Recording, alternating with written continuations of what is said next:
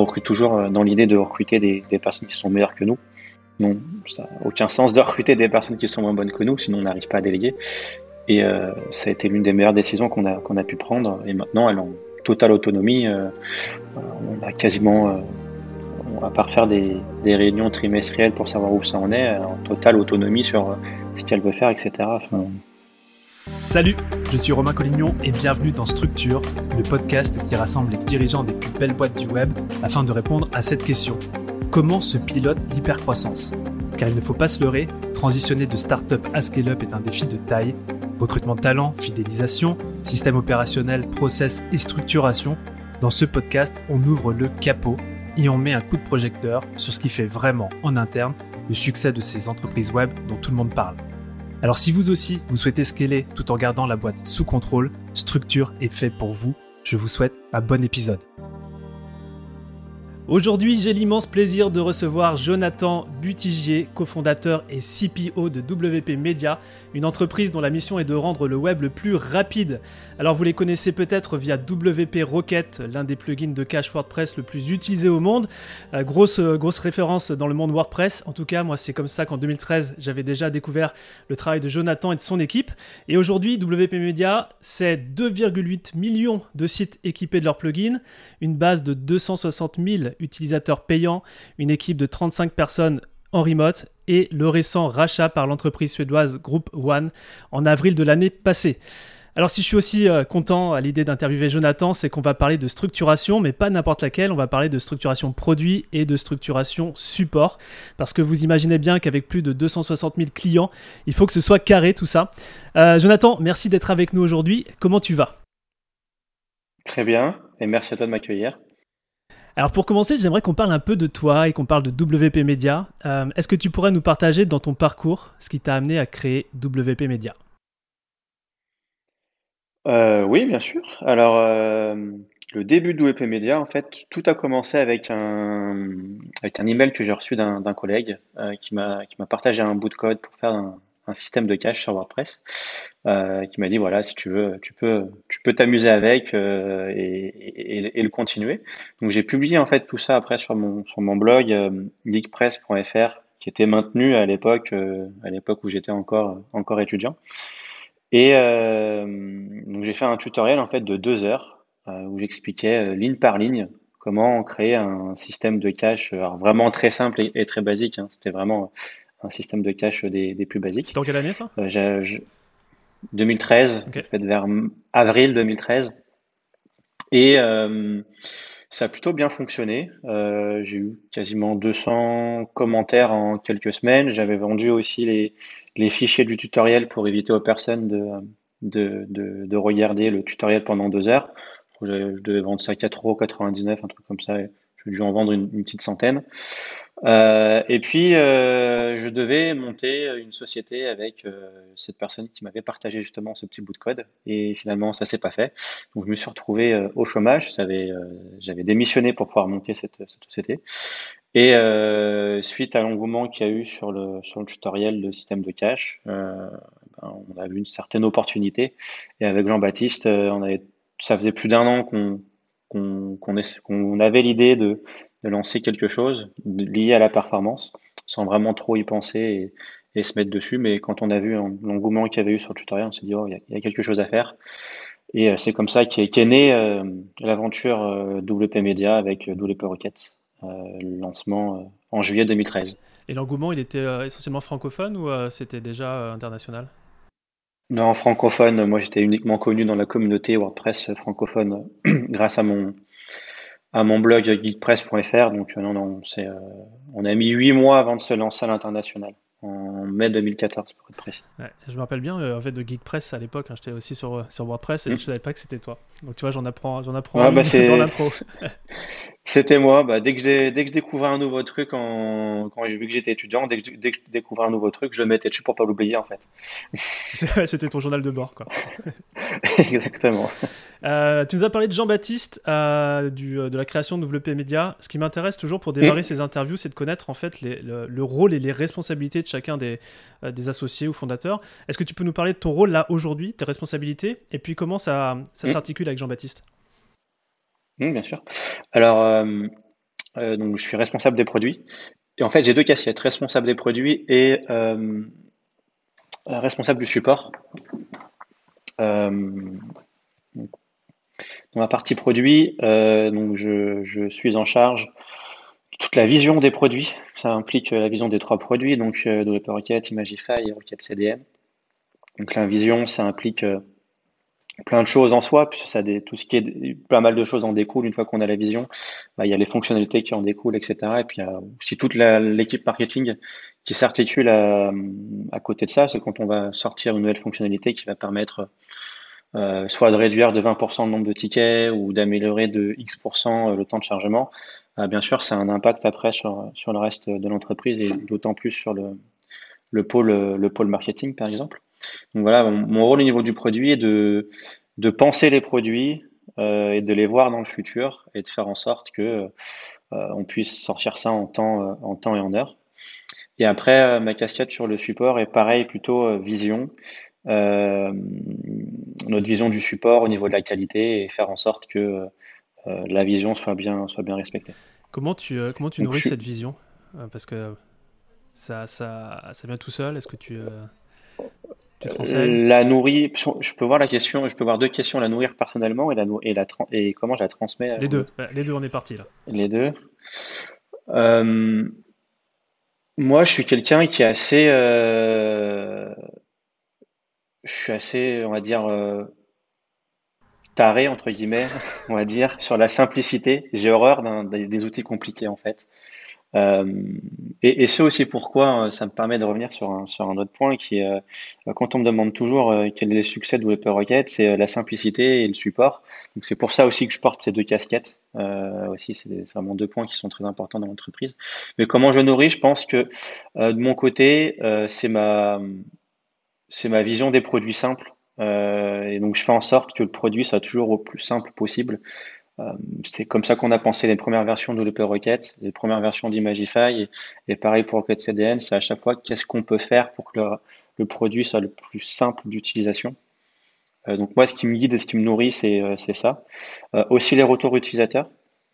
Par exemple, ces deux dernières années, donc je vais plutôt dire 2020-2021, on était vraiment focus sur l'amélioration des, des, des notes PageSpeed. Euh, et on a un peu perdu euh, justement cette simplicité et c'est des retours qu'on a eu. Euh, on a eu plusieurs retours, comme quoi, de, notamment d'où les requêtes étaient de plus en plus compliquées à, configurer, de plus en plus compliquées aussi à comprendre. Et ça va à la totale inverse de notre philosophie et ce pourquoi on crée des produits. donc c'est aussi ça voilà, qui, me nourrit, cette, cette, envie toujours de créer, on, je vais la résumer en, deux, parties, qui est l'envie toujours de créer des, des outils simples et, et les retours des, utilisateurs. Et après, comment on partage ça euh, Plus important est de, de, le faire comprendre et pourquoi on le fait, et toujours de le faire euh, d'un point de vue utilisateur. Euh, à chaque fois que je prends à titre personnel une décision sur euh, c'est jamais une. Je prendrai au niveau du produit, je, je ne prendrai jamais une décision euh, qui ira en l'encontre de l'utilisateur plutôt qu'au bénéfice du marketing c'est le centreur euh, customer centrique mhm. et euh, c'est aussi comme ça qu'on arrive à bien faire passer les, euh, les changements et à faire adopter la vision parce que notre vision est toujours basée sur la, le customer centrique et c'est le retour aussi qu'on a sur de, de nos teammates, c'est que justement ils sont fiers de, de, travailler pour des produits qui sont focus sur l'utilisateur et pas penser monnaie, monnaie, monnaie en tout premier. Et je m'en souviens en 2013, c'est ce que je disais en intro, euh, j'avais vu le lancement de WP Rocket et donc je faisais partie de cette communauté aussi et j'avais vraiment senti que vous étiez euh, au cœur des besoins en fait des, futurs clients parce que c'était le lancement. Mm. Et j'ai le sentiment que c'est toujours resté dans, votre ADN. Tout à fait. Euh, c'est marrant que tu parles de simplicité parce qu'une de nos valeurs cœur dans la boîte, c'est pour reprendre Da Vinci et, et, repiqué par Steve Jobs, c'est la simplicité et l'ultime sophistication. et faire les choses mm. simples, en fait, ça demande pas mal de jus de cerveau euh, pour l'utilisateur, quoi. Ah, bah, j'ai terminé la, biographie de Steve Jobs il n'y a, pas longtemps et ça m'a fait du bien parce que je me suis dit, ça va, je ne suis, pas, je, suis pas le seul taré sur Terre à, être focus que sur la simplicité. Ouais, voilà, Steve, euh, puis t'en as un autre là en face de toi, c'est moi aussi. c'est pas le même niveau, mais. Euh, avec Jean-Baptiste, vous êtes deux. Euh, lui, Jean-Baptiste, il s'occupe de quoi plus en particulier sur, sur le développement de WMedia C'est un, un, CEO, donc il est vraiment sur la partie structure de, de l'entreprise il fait d'autres choses aussi à côté. C'est un peu le, on va dire le, les avantages d'être fondateur. On fait aussi un petit peu ce qu'on aime faire. Et lui, son dada, c'est euh, tout ce qui est aussi serveur. Donc, euh, il s'occupe euh, de la mise en place des, des, des, des, serveurs. mais vraiment, son, son, son, son daily, c'est voilà, structuration d'entreprise comme, un, comme un vrai dirigeant. Et on se complète bien parce que c'est pas du tout là-dessus où moi je suis bon. Je suis vraiment, vraiment produit. Si je dois focaliser sur, euh, sur une partie. Euh, et Jean-Baptiste sur, sur l'autre côté. Et, euh, on, on, se complète très bien. Et tu parlais de l'équipe marketing aussi, donc j'ai le sentiment que souvent quand tu as, des, quand as plusieurs fondateurs, tu en as un qui est plus marketing ou sales. vous, avez, c'est mmh. quelqu'un d'externe, enfin, c'est, quelqu'un qui est arrivé après, qui est dans l'équipe qui s'occupe de ça? Oui, bien après, en 2018. on a fait du marketing. Enfin, nous, en, en, tant que cofondateur, à part si on lève des fonds et donc on, recrute à, foison, on ne le fait pas nous-mêmes, mais euh, étant bootstrap depuis le début, on, a fait tous les corps de métier dans, l'entreprise. Moi, j'ai fait du développement, du recrutement, euh, du support, euh, du marketing. voilà, on a, on a tout fait, on a eu toutes les casquettes. sauf qu'au bout d'un moment, on arrive un petit peu à nos limites. 24 heures dans la journée. Hein. Voilà. Oui, et puis euh, tout le monde n'est pas marketeur, tout le monde n'est pas développeur, tout le monde n'est pas recruteur. Enfin voilà. Euh, et nous, ça a été justement le, le, jour et la nuit du moment où on a recruté notre euh, responsable marketing. nous, on, on, recrute toujours dans l'idée de recruter des, des, personnes qui sont meilleures que nous. Non, ça n'a aucun sens de recruter des personnes qui sont moins bonnes que nous, sinon on n'arrive pas à déléguer. Et ça a été l'une des meilleures décisions qu'on a, qu'on a pu prendre. Et maintenant, elles ont totale autonomie.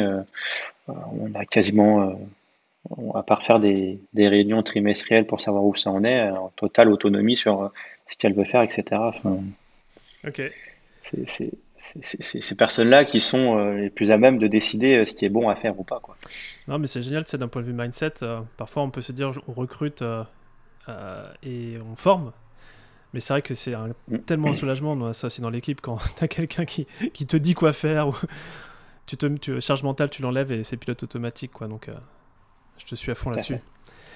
Euh, j'aimerais bien qu'on parle du coup euh, plus en détail de la structuration du produit. Euh, tu pourras me dire si vous avez la même approche sur l'ensemble des, produits WP Media, mais si je vais te poser la question sous le fil peut-être de WP Rocket parce que ça fait bientôt 9 ans que, que, le plugin existe. Est-ce que tu pourrais essayer de me partager, pour avoir une telle longévité dans, dans, un produit comme ça, plugin, quelles ont été vos, vos façons de procéder dans la création et dans le développement produit, euh, des choses peut-être dont on peut s'inspirer euh, Au niveau de la création, de ce que je me souviens de ce qu'on avait fait, on était parti d'une base qui suit après aussi un petit peu tout le, tout, toute l'ADN euh, de WMLA, qui est un Better Done Than Perfect. donc sur, sur, le MVP, ne pas chercher à avoir le produit parfait avant de le lancer, parce que sinon, bah, J'arrive jamais à me, à quelle est cette personne qui avait dit ça, mais en gros, c'est que quand tu trouves que ton produit est par... quand tu lances ton produit, tu trouves qu'il est parfait, c'est que tu l'as, lancé trop tard. Mais j'arrive jamais à retrouver la, référence. Euh, pour la création, on est, voilà, on est, parti sur un, sur un MVP et euh, on est parti sur une aussi un mois de bêta testing. Nous a permis de récupérer vraiment pas mal, pas mal de retours. Et aussi chose un petit peu, je pense, atypique qu'on a fait. Euh, on était persuadé que le produit n'était pas mûr pour euh, le marché américain. Il manquait vraiment pas mal de fonctionnalités par rapport à nos concurrents internationaux, qui étaient aussi potentiellement gratuits. Euh, c'était aussi ça la, grosse particularité, c'est qu'en 2013, on est, et puis à ce jour, on est toujours les seuls full payants, sans, sans, version gratuite, même 9 ans après. Et donc on a attendu 8 mois avant de se lancer à l'international. Donc ça, c'est pour la partie euh, création. Euh, ensuite, on a vraiment pour la partie structuration de produit, on a vraiment tout testé.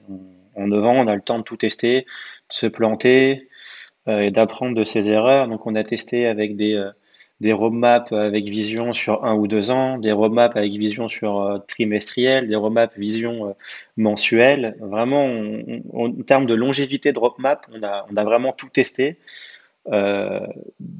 De notre expérience, le très long terme, ça ne fonctionne pas du tout. pourquoi ça fonctionne le pas Le long terme, ça bouge tellement. Hmm. En fait, le, en tout cas, dans notre monde de la performance, il y a, tellement d'innovation que ça, tu ne peux pas prévoir euh, une roadmap sur deux ans. C'est pas, c'est pas possible. Les, ne serait-ce que Google PageSpeed, euh, qui a eu une grosse révolution à partir de 2020 au niveau de, de, sa, de sa considération par rapport aux, utilisateurs, ça a changé tous nos plans.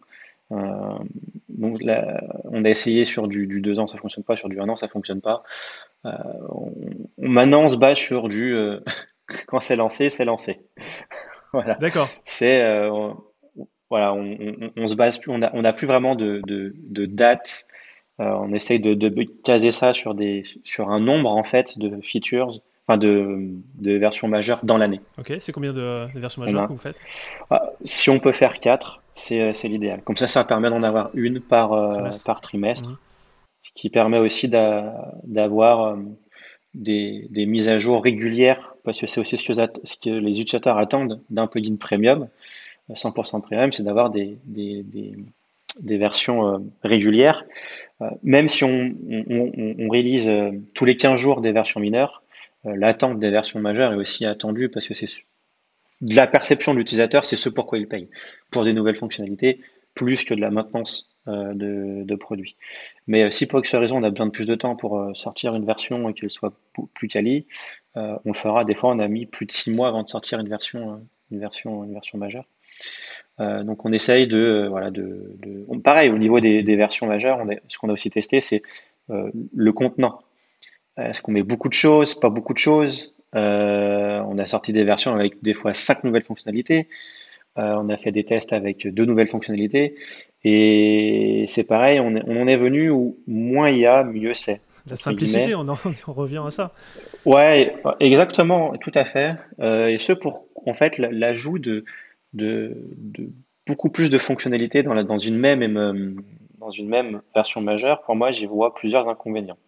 Premier inconvénient, on va dire que tu ajoutes quatre versions, euh, quatre grosses fonctionnalités qui ont pris quatre mois à, développer l'ensemble. Pendant ces quatre mois-là, tu avais peut-être deux d'entre elles qui étaient déjà prêtes depuis deux mois. Donc, tu as deux fonctionnalités qui sont prêtes, qui sont ready à, être release, mais elles attendent juste que les deux autres soient, euh, soient, soient terminées. Donc, déjà, premier inconvénient, c'est que tu as des features qui sont en stand-by sans aucune raison. De, des moments que c'est prêt, c'est prêt, quoi. Donc, premier inconvénient. Et deuxième, deuxième inconvénient, c'est que plus on sort de choses en même temps et plus potentiellement il y a des, euh, quand on a des soucis, être compliqué de trouver l'origine du problème. dans l'origine de ce problème, quelle est la, est-ce que c'est la fonctionnalité 1, la 2, la 3, la 4 Tandis que si on n'en sort que deux et que ces deux-là ont totalement aucun rapport entre elles, euh, trouver l'origine du, du, souci est beaucoup plus simple. Et si on trouve l'origine du souci beaucoup plus rapidement, on fixe le problème aussi beaucoup, euh, beaucoup plus rapidement. Donc c'est pour ça qu'on tend à, sortir des, versions majeures qui contiennent de moins en moins de choses euh, par exemple, la version qui devrait sortir d'ici quelques semaines contient la refonte totale d'une seule, euh, d'une seule grosse fonctionnalité.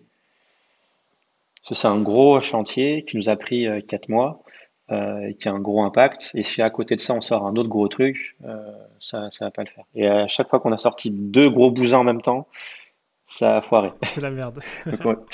C'était la merde. Et, l'essentiel, c'est aussi surtout d'apprendre de, ses erreurs. Donc, euh, donc voilà, on, on, itère beaucoup notre façon de, euh, de faire, euh, de par nos erreurs qu'on a pu commettre, et pour éviter, de, pour éviter aussi de, de, les refaire.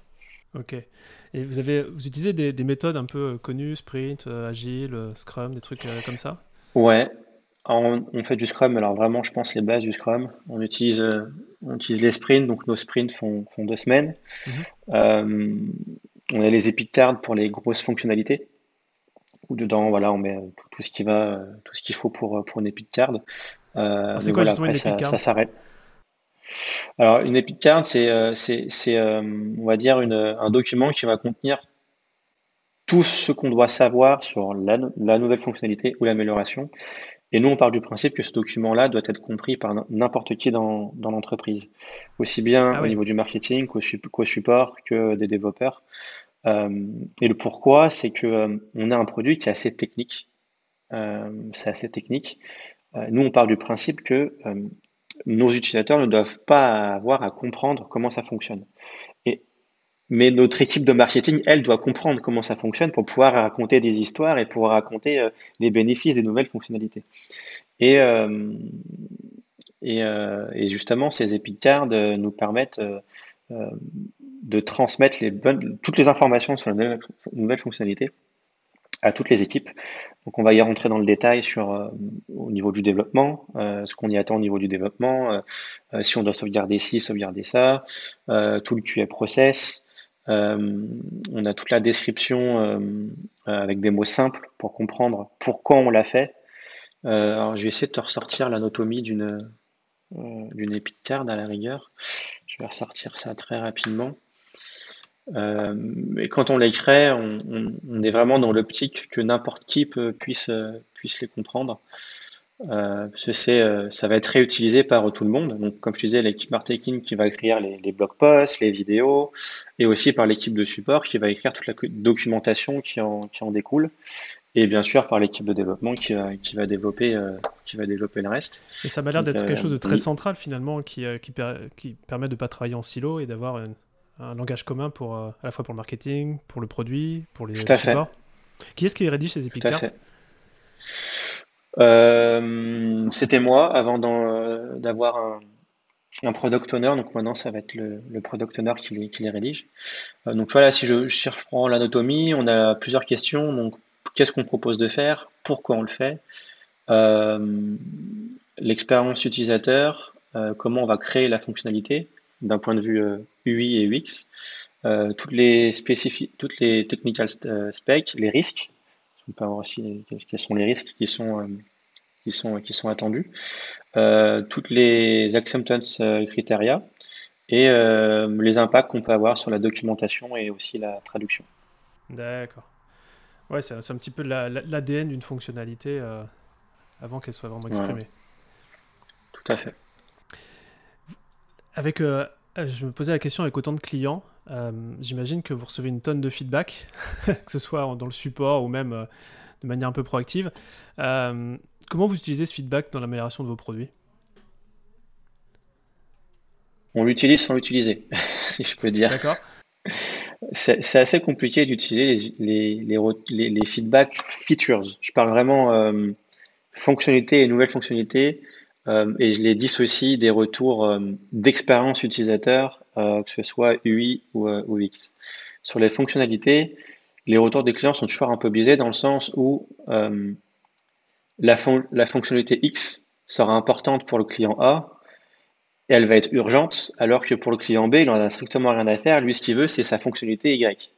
Donc, c'est un peu compliqué de déterminer quelles sont les priorités en fonction euh, en, fonction des, euh, en, fonction des retours sur les nouvelles fonctionnalités. Et même si on pourrait dire, ben voilà, on pourrait, euh, on pourrait utiliser un outil qui permet de voter, mais même à ce niveau-là, c'est encore biaisé dans le sens où nous, on a une très grosse majorité de nos utilisateurs qui ne comprennent pas ce que c'est la performance, qui ne veulent pas comprendre ce qu'est la performance, veulent installer l'extension et, et, que ça fonctionne. Et donc toutes les personnes qui vont voter, en fait, en général, sont des personnes qui sont dans cette autre catégorie. Et donc, c'est compliqué d'en faire euh, la majorité et de, de, prendre ça comme c'était la voie principale de nos utilisateurs et de, de, prendre des décisions par rapport à ça. Alors, comment vous priorisez tout ça? Euh, C'est une question très, très, très bonne question. Pareil, on a, on a testé plein de choses, euh, plein, plein de choses en, en 9 ans. Et euh, juillet l'an dernier, l'été dernier, j'ai lu un livre qui a changé ma façon de, prioriser et qui, je pense, euh, le changera pour le restant de, mes jours, qui est euh, The One Thing, l'essentiel. Grosso modo, vraiment, pour vraiment résumer le, livre en, une minute, l'idée est de, se poser une question, une question qui est très importante, qui impliquera une réponse qui est très importante, et chaque question doit être liée à un problème une chose essentielle qui permettra de, En fait, la réponse va se focaliser sur une chose essentielle qui permettra de répondre à la question.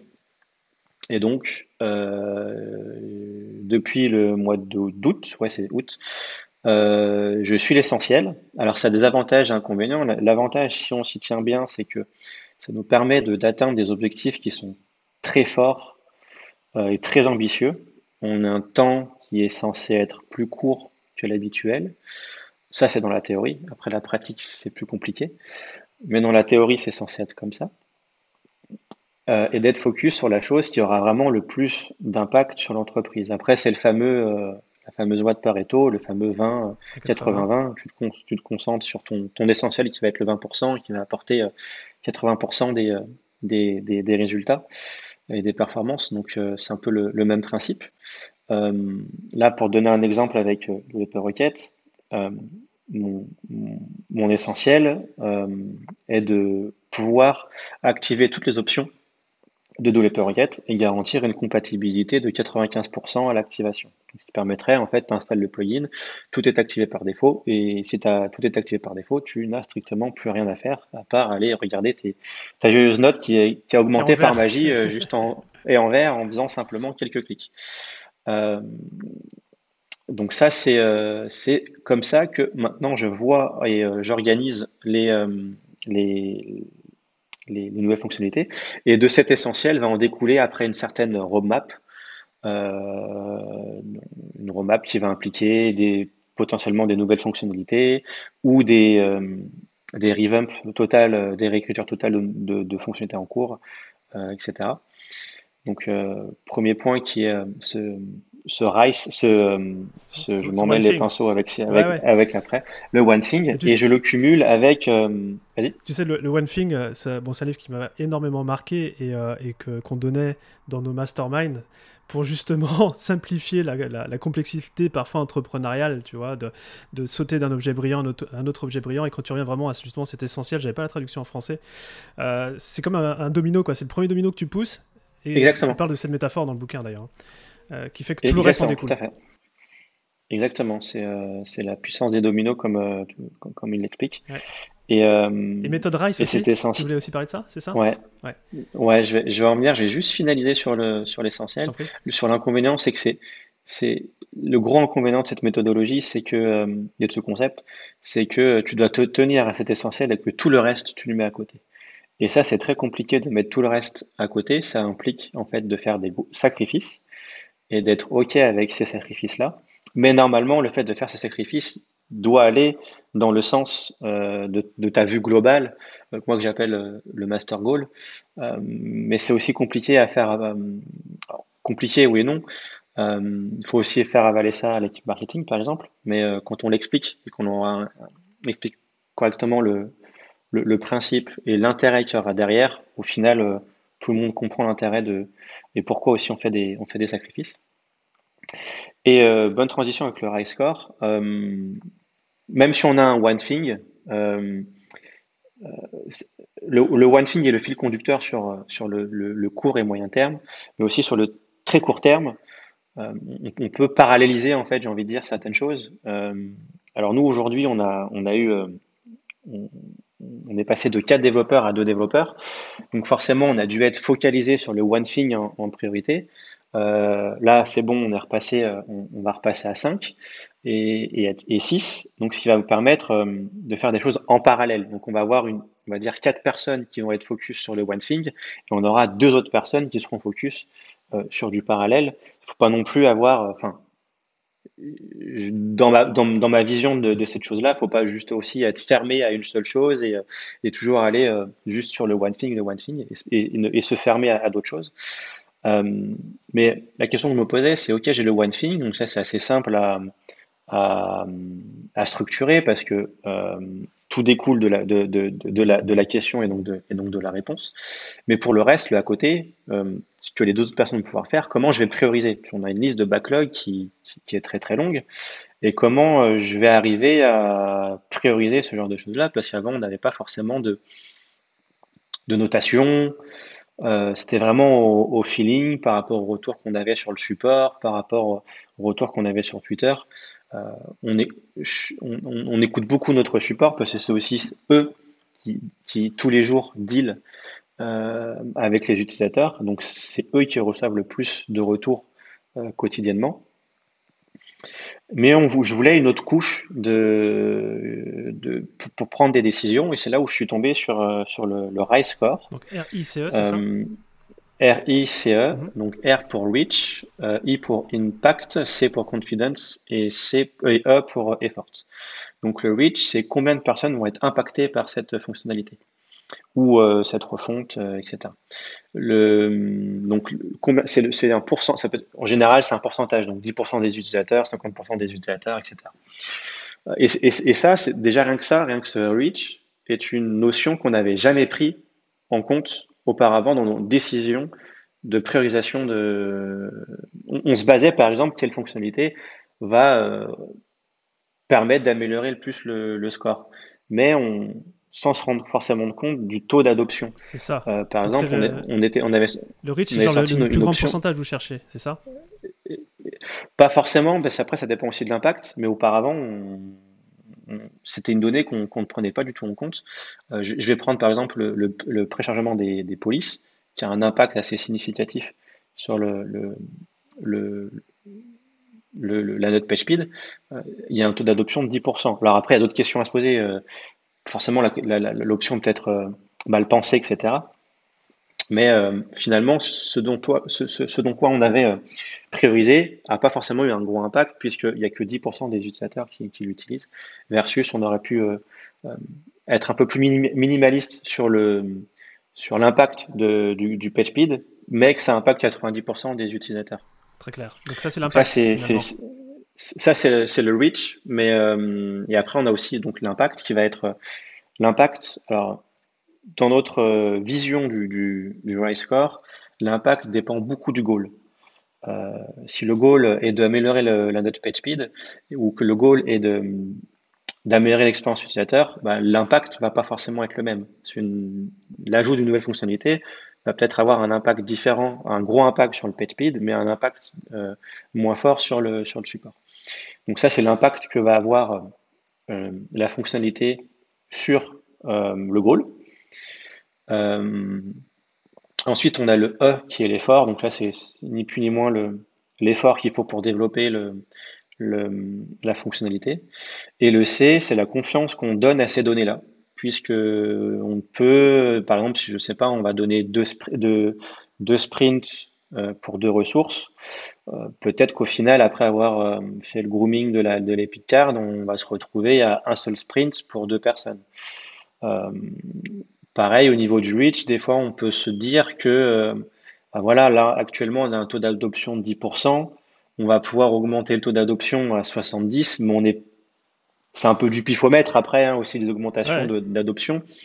Donc voilà, en fait, le, le, le, le, confidence permet de euh, d'apporter un pourcentage. Si on n'est pas très, si on est sûr de ces données-là, bah, ça va pondérer dans le plus fort la, la note. À l'inverse, si on n'est pas confiant sur les, sur les notes, ça va réduire la note globale puisqu'on n'est pas forcément très confiant sur toutes les données qu'on va donner.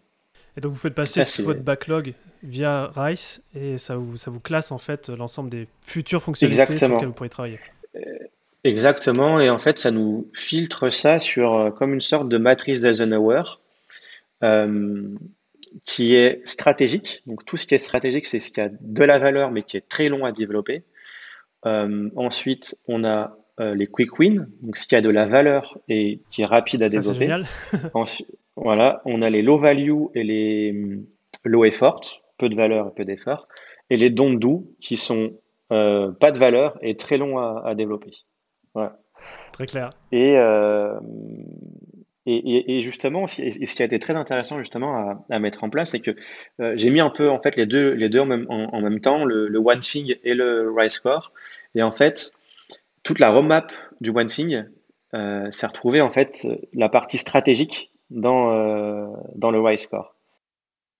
Ok, ça marche. Donc c'était la partie Quick Win et, et Low Effort, c'est ça? Euh, non, c'est la partie stratégique. Donc vraiment les, trucs qui, prennent, et qui ont beaucoup de valeur, mais qui prennent du temps à être, à être développés. Yes, très clair. Top. Et le, et le score va nous permettre, pour, pour les prochains mois, quand on a les, nouveaux développeurs entrés seront beaucoup plus autonomes, de travailler sur les quick wins. Génial. je pense qu'on a fait un bon, un bon deep dive là sur la façon dont vous triez et décidez sur les fonctionnalités à, à développer. J'aimerais qu'on aille faire un petit mm. tour dans notre discussion sur le travail en remote. Vous êtes plus de 35 collaborateurs avec pas autant de ça de personnes en France. moi, j'aimerais un peu que tu, tu, nous partages comment vous travaillez avec une telle équipe sans, sans vous voir comme ça en chair en os. À savoir qu'on est euh, remote 100% depuis, depuis le début. On n'a pas, on pas eu de bureau. Donc comment on fait? Bah, Déjà on apprend, on apprend et on itère beaucoup pareil. Euh, une chose qui est essentielle et qui ressort assez régulièrement, euh, c'est le, le team building ou le, team vibes. Donc il faut réussir à, garder une certaine cohésion d'équipe. C'est ce qu'il y a de plus important en fait quand, quand on est dans une équipe de remote. C'est comment on va réussir à garder la cohésion d'équipe alors que les gens ne se voient pas en réel. On essaie de le faire de différentes manières. Euh, déjà en termes de choses qu'on fait en physique, qu'on va pouvoir euh, réintroduire en, 2022 mais qu'on n'a pas pu faire en 2020-2021, c'est que chaque année, on fait ce qu'on appelle un startup retreat. On invite en fait euh, tous les collaborateurs qui souhaitent venir, bien sûr on les force pas, qui souhaitent venir, à se réunir pendant une semaine. Euh, on loue euh, un complexe pendant, pendant une semaine. L'idée de pendant le week-end de faire des activités et après la semaine de travailler sur des sujets qu'on a pu décider avant en amont.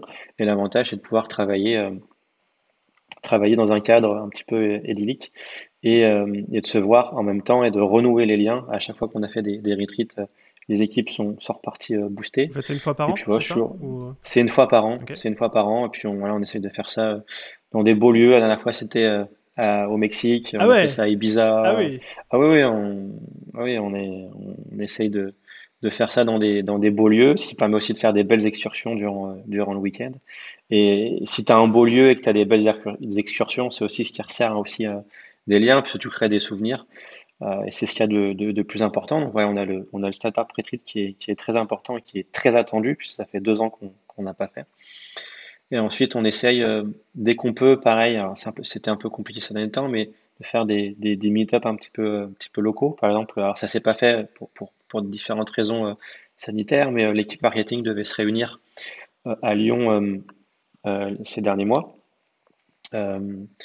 on est, de temps en temps, on fait des, des, des, meet-up un peu locaux. Alors, c'est pas forcément annuel, mais euh, on essaie de, le faire quand il y a des, grosses opportunités. Euh, par exemple, peut être un événement comme le WordCamp US, donc on, on s'est tous réunis euh, et puis on est resté deux, deux, ou trois jours avant ou après, je m'en souviens plus. Et après, ben, ça passe par des, par des réunions, par des réunions, par des réunions, et aussi par une certaine flexibilité et autonomie des équipes. Euh, nos équipes sont vraiment totalement autonomes. Euh, elles ont, par exemple, on utilise beaucoup Slack, essentiellement Slack, pour communiquer entre nous. On n'utilise plus les emails depuis, euh, depuis très longtemps. chaque équipe et chaque membre peuvent créer les channels qu'ils souhaitent pour parler de, de tout et n'importe quoi. on a aussi notre, on a aussi un call. Alors j'ai plus les fréquences, mais on a des calls, je crois, qui sont tous les deux jours. Et, euh, c'est Jean-Baptiste qui s'occupe de... l'école et de l'équipe, c'est pour ça Non, non, c'est euh, Jessica qui s'occupe euh, de, la, ouais, de, de, de, la partie euh, ressources humaines. C'est un call social où voilà, tu peux, tu peux, on, y passe un quart d'heure, une demi-heure maximum pour parler de tout n'importe quoi. Donc ça, je crois que c'est tous les jours ou tous les deux jours. C'est en one-one ou c'est en groupe? Et, non, non, c'est en groupe, c'est en groupe, euh, et on le fait deux fois euh, pour euh, une fois pour chaque time zone, vu qu'on est dispersé dans toutes les un peu partout dans le monde, pour que tout le monde puisse y participer, avoir l'opportunité de le faire. donc voilà. Et puis aussi ce qu'on qu'on fait toutes les semaines pour garder l'information, ce qui est très important, d'autant plus important dans une, enfin d'important dans toutes les entreprises et la communication, mais d'autant plus dans une entreprise en full remote, c'est que toutes les semaines, euh, Jean-Baptiste euh, euh, enregistre une vidéo pour expliquer ce qui s'est passé la semaine d'avant et ce qui va se passer la semaine d'après.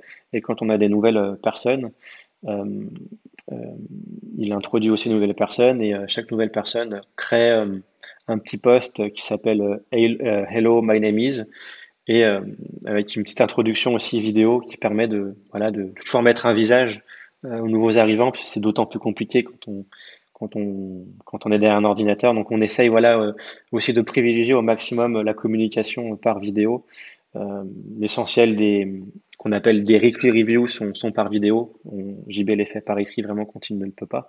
le, fait de pouvoir aussi voir chaque semaine l'un des fondateurs euh, permet de, de, se tenir au courant de, de, ce qui se passe et de mettre un visage aussi euh, à tout ça.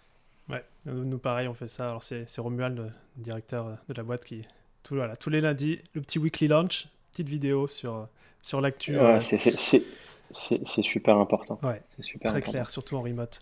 Euh, j'imagine qu'il y a une grande partie de votre équipe sur le support en remote. Est-ce que vous faites du 7 mmh. jours sur 7, 24-24 hein, en, réponse? Euh, oui, quels que soient les, les produits, 7 euh, jours sur 7, 24, 24. Euh, donc ça nécessite d'avoir pas mal de personnes. Ouais, alors comment, comment on structure justement une équipe, une équipe support? Parce que ça a été aussi un de. Enfin, c'est toujours une de, de, vos, façons de fonctionner, hein, c'est de, de, faire payer le support. Je sais pas si vous faites payer le support ou si c'est. Ouais, si c'est ça en fait, quand tu quand tu achètes une licence, tu n'achètes pas le produit en fait. Le produit est gratuit, tu peux le retrouver sur GitHub et le télécharger sur, GitHub. Le GitHub est public. Euh, D'accord. Tu n'as pas de mal euh, à le partager. Ce que tu achètes, c'est l'accès aux mises à jour et à notre support. Euh, et donc c'est pour ça que le support est d'autant plus, euh, d'autant plus important. Donc comment on structure? Bah, C'est pareil, hein, on, a, on, a, essayé plein, plein, plein de choses. Ça va être l'enseignement de notre échange. on a essayé, on apprend. Ah, ah, ah ouais, ouais, totalement. Enfin, on s'est vautré sur, le, sur, sur, sur, sur tous les points. Enfin, c'est, euh, et, et, et, pas qu'une seule fois, mais l'important, à chaque fois, voilà, on se répète, mais et d'apprendre des erreurs. comment on sur le support? Il y a tellement de points à dire. Euh, par lequel on pourrait commencer euh, Est-ce qu'il y a un point plus précis que, que tu aurais en tête? Aujourd'hui, il y a combien de personnes au support chez vous? Alors aujourd'hui, on est au support, on est une vingtaine, dont une 15 vraiment, euh, vraiment, D'accord. vraiment dédiés à Paper Rocket. ils sont juste trois sur, sur Imagify, deux sur Rocket CDN et on est 15 euh, sur, euh, sur Rocket. Alors peut-être ma question va... Alors, niveau... à moins que Sinon j'ai une question pour toi, c'est comment on va s'assurer, en ayant une équipe comme ça d'une quinzaine, vingtaine de personnes, comment s'assure de la qualité, de la rapidité des réponses, etc. Comment c'est comment managé tout ça? Alors au niveau de la, la, qualité, euh, on a un peu comme ce qu'on a sur le, sur le développement, on a un QA process. Donc, au niveau du développement, on a, on a deux personnes en charge de, de, vérifier euh, une fois que le code est terminé, de le tester en réel et voir si ça, ça a eu des regression fixes ou pas. C'est quoi On a la même chose. Euh, quality Assurance. Et on a, le, une, on a une personne qui fait, entre guillemets, la même chose au support. C'est plus du conversation review. En fait, c'est une personne qui, euh, toutes les semaines, va analyser un certain nombre de tickets qui ont été clos par les, par les, par les autres teammates, va les analyser et va vérifier que chaque ticket correspond, euh, correspond bien à nos critères de qualité. Donc on a plusieurs critères de qualité qui sont critères de tout ce qui est grammatical, orthographe, etc. Après, critères de qualité au niveau euh, du fait d'avoir bien compris la, problématique et avoir dirigé l'utilisateur tout de suite, dès la première réponse, euh, à, la, bonne résolution de, la problématique. Euh, et ensuite, si la personne a, bien suivi les process qu'on a, on a, une, multitude de, process euh, à, répondre en fonction de la problématique euh, de l'utilisateur. Et donc, on a une personne qui est dédiée à, qui est dédiée à ça. Et depuis qu'on a mis ça en place, justement, on, a noté une amélioration de la qualité perçue par nos utilisateurs.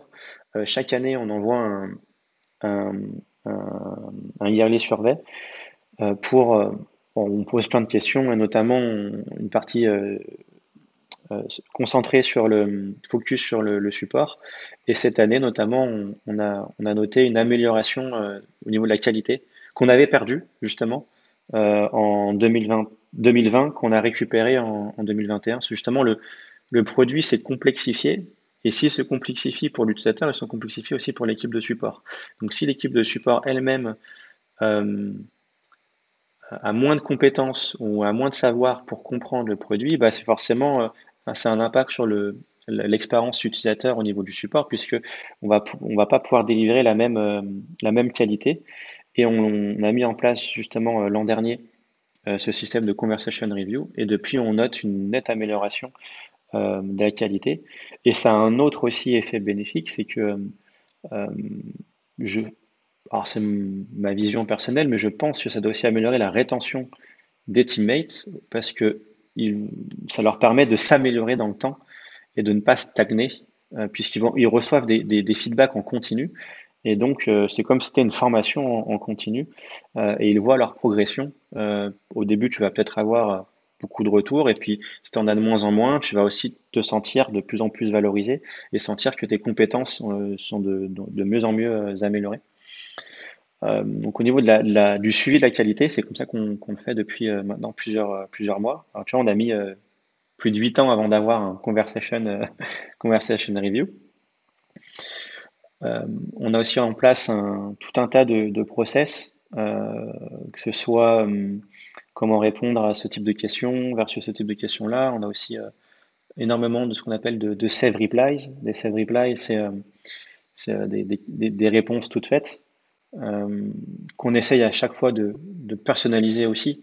Le but n'est pas de, faire un copier-coller.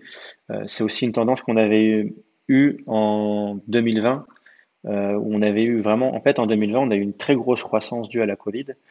On est passé, alors je vais donner des chiffres vraiment au hasard, hein. on est peut-être passé de 100 nouveaux clients par jour à 190. Vraiment, on a eu une, croissance de plus de 60. Et tu, mettras sous, quel compte? C'est simplement que les gens étaient plus en ligne ou c'est euh, tout l'écosystème euh, e-commerce qui a, qui a bondi euh, pendant, pendant, pendant, la Covid. Il y a juste à voir maintenant Shopify au niveau de la bourse, ça a profité du Covid, ça n'en profite plus, donc ça a perdu les deux ans, ans, les, deux de bourse. et on a, pour en avoir parlé avec plusieurs personnes dans l'écosystème e-commerce, on, a, tous eu la, la même chose. et donc ça a été compliqué de, donc pour eux de, de, de, de prendre le temps justement de, comprendre ces nouvelles fonctionnalités qui étaient, qui étaient complexes. Et donc on a perdu cette qualité-là euh, à ce, à ce, à ce, à ce moment-là. Et donc on s'est mis à faire de plus en plus de, de, réponses robotisées. On faisait plus que des save reply puisque on avait un temps de réponse qui allait à plus de plus de 5 jours à un moment donné. Euh, et euh, fallait apporter une réponse. Si on faisait pas de réponse, euh, ça prenait peut-être après 7 jours. Et donc on s'est très robotisé. Euh, et qu'on a amélioré, euh, on a amélioré après euh, l'an dernier. Qu'est-ce qu'on a d'autre pour structurer? On a aussi ce qu'on appelle des captains. Donc, ce sont des. En, fait, vraiment, pour nous, 2020 et 2021 ont vraiment été des années, charnières au niveau du support parce que c'est vraiment. C'est là où on a vraiment vu nos lacunes en termes de professionnalisme, j'ai envie de dire, euh, on faisait un peu les choses de façon amateur auparavant, même si on avait le bon mindset, mais on n'avait pas forcément les bons outils et la bonne structuration d'équipe euh, derrière. En, gros, avant, tu avais euh, un head of support et l'équipe qui en, découle. Maintenant, on, a le head of support. on, va, aussi recruter un c'est quoi le, un support manager. et le support manager, qu'on n'a pas, mais qui, euh, qui, aura à manager ce qu'on appelle nos captains. Et nos captains. Captain, euh, c'est capitaine, c'est ça? Capitaines, ouais, sont, des, sont des coachs. Mhm.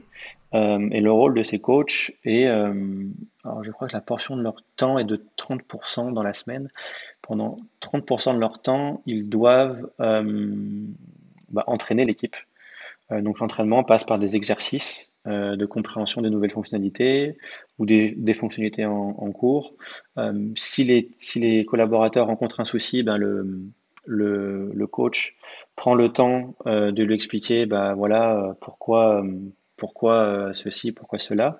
Il y a aussi un gros travail en collaboration avec la personne qui fait la, revue des conversations, puisque quand la personne qui fait la revue des conversations voit, bah voilà, euh, ce collaborateur-là, je vois qu'il répète, euh, il refait sans cesse la même erreur ou il répète sans, cesse la même chose et de la, mauvaise façon. Est-ce que tu peux l'aider à s'améliorer sur ce point-là? Et donc le, le capitaine va pouvoir vraiment cibler collaborateur par collaborateur, les points d'amélioration que chacun peut avoir en fonction du conversation review. C'est pour ça que le conversation review est vraiment très important parce que tu, tu, peux, tu peux avoir un impact après encore beaucoup plus fort que juste la qualité globale, qui est vraiment la, qualité et aussi la montée en compétence des, des, collaborateurs.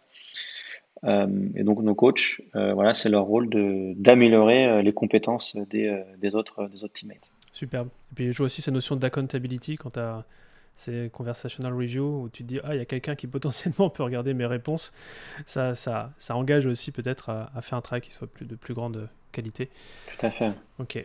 J'aimerais bien qu'on, qu'on, aille peut-être sur la, sur la fin de, de, l'échange que je voulais avoir avec toi aujourd'hui. Une question sur, sur le, les fondateurs euh, associés. Vous étiez initialement trois cofondateurs, vous êtes désormais deux. Euh, et j'ai vu que tu avais publié récemment eh bien que euh, voilà, il y, a un associé qui est, parti, que c'était peut-être l'une des, plus grandes erreurs que tu avais commises dans ton parcours d'entrepreneur. Est-ce que tu serais OK pour nous partager un peu cette histoire et puis, et puis peut-être pour toi, quel est le succès d'une bonne association? Mmh. alors déjà, pour, remettre dans le contexte de l'erreur, en fait, l'erreur n'a pas été une. Mais mon obstination à vouloir faire en sorte que cette, association euh, fonctionne. Donc c'est pas c'est pas en soi une erreur de personne ou, autre, c'est euh, c'est mon obstination qui a qui a, qui, a entraîné, qui a été ma plus grosse erreur et qui a entraîné après d'autres erreurs. En fait, ça a été euh, l'effet domino, mais dans le mauvais sens. une erreur en a entraîné d'autres, dont un produit. en fait, on a lancé un, un, produit pour des mauvaises raisons et on a eu un impact de 250 000 euros, par exemple, de perte sur ce, sur ce produit-là. Donc, ça peut avoir des, des impacts assez importants. L'entreprise avait des, euh, des, des, des, reins assez solides, donc euh, ça n'a pas eu d'impact négatif sur, sur l'entreprise en elle-même financièrement, mais euh, si on n'est pas préparé et que des fois on ne fait pas attention, ça peut vraiment tuer une, une entreprise. Qu'est-ce que je peux dire par rapport à ça? Qu'il est très important de, de, bah, de, de choisir. choisir, c'est pas le bon mot et je pense pas que j'aurai le mot, mais de euh, d'être voilà, d'être en phase avec la personne avec qui, euh, avec qui on, va s'associer. Ça peut être une personne ou deux personnes, peut-être trois personnes. Dans tous les cas, de, s'assurer que tout le monde a la même vision, euh, que tout le monde prend les mêmes risques et qu'on soit tous dans l'idéal, dans la même période de notre vie. une personne qui, a, qui sort de l'école, qui a, qui a 23 ans, on va dire, pas d'enfant, pas de copine ou pas de copain, versus euh, un quarantenaire qui a, qui a deux, trois enfants, euh, va pas pouvoir prendre les mêmes risques si en plus il est salarié. Euh, ça aussi, je pense, est, aussi, à des, implication. Donc, euh, vraiment, les, je dirais les, les, critères qui sont vraiment pour moi fondamentaux pour être sûr si une association, une association. Après, ça garantit rien à 100%, hein, bien sûr, mais pour moi, c'est la vision. Il faut que les, les, les, fondateurs aient la même vision, la même envie, le, le, même pourquoi et le, pourquoi ils font cela, qu'ils soient prêts à prendre les mêmes risques. Si on a, si on a un qui est prêt à quitter son job à plein temps et à toucher zéro, enfin à toucher le chômage par exemple, il faut que le deuxième soit prêt à faire la même chose, sinon à un moment donné, ça va, ça va créer des, des frictions. Principalement, ouais, je dirais euh, la prise de risque et la même, euh, la même vision. Et, si... et, et, pourquoi pas aussi, la, fin, la, passion aussi, une passion commune sur le produit. C'est la, passion est aussi très importante. Ouais. Et si tu, euh, si tu pouvais euh, revivre cette expérience, qu'est-ce que tu aurais fait différemment? Quand on a vu que ça fonctionnait pas, d'arrêter tout de suite. D'accord. Et de pas mettre obstiné. C'est comme je disais, l'erreur n'a pas été l'association en elle-même. Donc je referai l'erreur entre guillemets de, de m'associer avec la, même personne. Mais si je me rends compte que dès, enfin, dès quelques mois que ça ne fonctionne pas, bah, cette fois-ci par contre d'arrêter dès maintenant et pas attendre plusieurs années avant de avant d'arrêter. Ok. Il y a un excellent livre en anglais qui se dit, euh, euh, en anglais c'est subtraction, non, multiplication by subtraction. Donc en gros tu multiplies l'impact en soustrayant des fois quelqu'un dans l'équipe qui mm. justement euh, et dans le cas d'un associé, c'est la, la, tête de, la boîte, donc forcément, ça se répercute sur, sur, tout l'organigramme. Quoi. Puis c'est des décisions qui sont pas forcément faciles aussi à prendre, puisque tu, en général, quand tu t'associes à des personnes, il y a, y a, beaucoup d'humains derrière, il y a beaucoup d'affects. Et si je pense l'une des raisons qui nous a fait prendre plus de 2-3 ans à prendre ces décisions-là, c'est parce qu'il y avait l'humain derrière. Beaucoup de, il y a beaucoup d'humains et c'est des, c'est des. Alors, c'est très facile à dire ce que, ce que je suis en train de dire. De, dès que tu t'en rends compte, euh, tu, tu coupes. Mais dans la réalité, euh, c'est beaucoup, beaucoup, beaucoup plus compliqué à faire que ça. En tout cas, merci Jonathan pour ce partage parce que pour, pour pouvoir le vivre dans d'autres associations, je sais que c'est, c'est un sujet clé. Donc, ton, partage est hyper inspirant. J'aimerais te poser une dernière question euh, sur euh, une de, des grosses actus qu'a pu euh, vivre WP Media l'année dernière. Vous avez été racheté par l'entreprise suédoise qui s'appelle Group One, c'est ça? Oui, tout à fait. Est-ce que tu pourrais nous partager un peu les grandes étapes de ce rachat, alors à la fois opérationnel, émotionnel, et, et aujourd'hui, en fait, quelles sont les implications dans le fait d'avoir été comme ça absorbé Est-ce qu'il y a eu des changements? Est-ce que la greffe s'opère bien? Enfin, tu peux nous raconter un petit peu l'histoire. Comment ça se passe? Euh, Dans un premier temps, il y a la, mise en relation. S'il y a une mise en relation, on envie de dire, dans, ce processus-là, euh, nous, c'est euh, One qui est, qui est venu nous voir directement sur LinkedIn, en m'envoyant un, petit, un petit PM sur, LinkedIn. donc ouais, ça s'est passé, ça s'est passé. Tu rigoles, mais c'est pas la première fois que je l'entends ça. Hein. ouais, en même temps, c'est l'un des meilleurs moyens pour, pour, pour entrer en contact directement avec, avec des, des, dirigeants. Donc, d'un côté, c'est étonnant sans, sans vraiment l'être. Euh, donc, il y a plusieurs phases. Voilà, il y a la première phase qui est la phase de, bah, de, de, de, de, connexion, euh, où, on va, on va avoir la prise de contact. Ensuite, on va, pour faire vraiment grosso modo, ça pourrait, ça pourrait, on va faire un podcast là-dessus. Là-dessus, il y a trois phases. Euh, alors déjà, il faut, euh, euh, faut avoir ce qu'on appelle la LOI, c'est la Letter of Intention, donc la lettre d'intention. Donc la lettre d'intention est là où l'acquéreur va proposer une, valorisation. une valorisation avec quelques, quelques conditions. une fois que cette lettre d'intention est validée et signée, c'est-à-dire qu'on s'engage dans un sens comme dans l'autre à une certaine valorisation. Et ensuite, puisqu'on dans tout type euh, d'achat, quelle que soit la, somme. Hein, je pense doit aller de, euh, il y a ce qu'on appelle une phase de due diligence. Donc la phase de due diligence, euh, bah, voilà, il faut comprendre les acquéreurs? Et les acquéreurs vont, vont, vont racheter une entreprise, donc vont dépenser de l'argent, vont investir dans cette entreprise-là. Donc ils ont besoin de vérifier cependant, pour faire cette valorisation sur de la LOI, l'entreprise se base sur des documents euh, principalement Excel, hein, des, des, des, chiffres, des, valorisations que, que, nous, on va leur donner. Mais bien sûr, cette entreprise, avant de, avant de, elle doit vérifier tout ça. Donc, c'est ce qu'on appelle la phase de due diligence qui varie, je suppose, en fonction euh, euh de la valorisation et euh, du type de qui, qui rachète aussi derrière. Pour nous, ça a duré 3-4 mois, je ne sais plus. donc, pendant ces phases-là, voilà, c'est beaucoup de questions, beaucoup de travail, énormément de travail. Euh, pour pouvoir fournir tous les documents, puisque voilà, on te pose euh, énormément de questions euh, et vérifie tout. Donc, ils ont besoin de s'assurer de la bonne scénarité de, l'entreprise, ce qui est tout à fait normal. Et, je, on remettra jamais ça en cause. Donc, il y a cette phase de, due diligence, et ensuite on a la phase de SPA. moi, le SPA, je le, note, je le considère, je, parle toujours de ça comme étant un, le parallèle au compromis de vente dans l'immobilier. Euh, le compromis, euh, tu le signes, mais pas forcément encore engagé. C'est vraiment l'acte de vente qui va, qui va t'engager. Donc le SPA, on, va dire grosso modo, est, la même chose, même si euh, de notre côté. c'est le contrat qui définit les actions, c'est ça? Ouais, c'est exactement. C'est le contrat qui définit les, toutes les actions, toutes les conditions, vraiment tout dans, dans les détails. une fois que le SPA est, signé, bah après on, a ce qu'on appelle la, la, la on a la signature. Euh, donc c'est vraiment les, les, quatre phases principales euh, d'un processus euh, de vente. Et autant pour la LOI, on va dire qu'il n'y a pas forcément de, de phase émotionnelle. Vraiment, les phases émotionnelles apparaissent à partir de la, due diligence où voilà, on a fait appel à des, brokers. Donc, des brokers sont, sont des personnes qui, qui accompagnent lors, lors, du, lors d'une acquisition que ce soit pour négocier, euh, enfin pour, pour, négocier la valorisation, pour négocier les, les, euh, les, termes euh, du, du, SPA, etc. D'ailleurs, que, je que je conseillerais, mais alors pas 100%, mais 1 million de pourcents d'être accompagné par des brokers quand on est, quand on est dans ce genre de processus-là, c'est juste impossible. C'est un autre milieu, c'est un milieu de M&A, donc, donc M&A pour merge and acquisition. Euh, c'est comme si du jour au lendemain, un développeur voulait faire du marketing. C'est juste, c'est juste pas possible. Donc il faut se faire accompagner, pareil, se faire accompagner par un très bon. Exactement, se faire accompagner par un très bon, euh, très bon euh, cabinet d'avocats. Alors oui, ça coûte de l'argent, mais au final, euh, ce que vous allez payer vont vous en faire enfin, économiser entre guillemets beaucoup plus si vous si vous êtes dans des mauvaises conditions.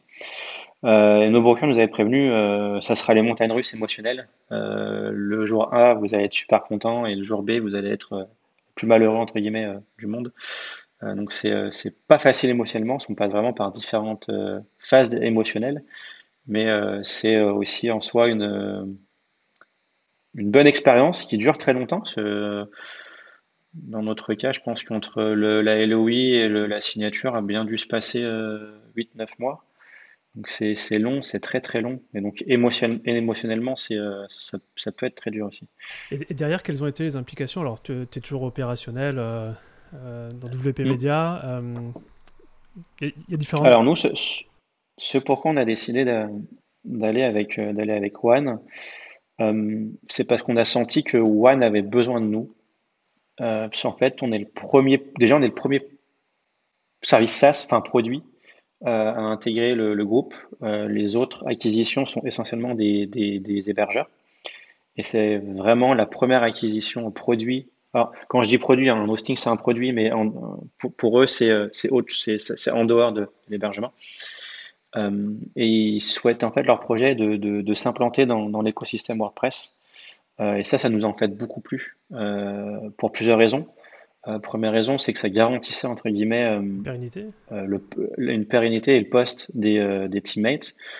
puisque à l'inverse, si on, on, était, on avait été racheté par un big player de l'écosystème WordPress, bah, vu qu'ils connaissent l'écosystème, qu'ils ont les compétences et les ressources euh, dans l'écosystème WordPress, rien ne pouvait entre guillemets nous garantir euh, la pérennité des, emplois euh, au niveau de l'équipe. donc le fait qu'il soit en dehors de l'écosystème WordPress nous a plu entre guillemets par rapport à, ce point-là.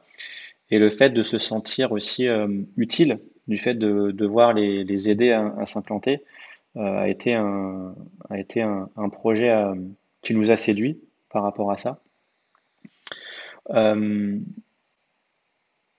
Euh, on a aussi senti pas mal de synergie euh, parce qu'on soit un hébergeur et un, produit de performance, bah, c'est lié.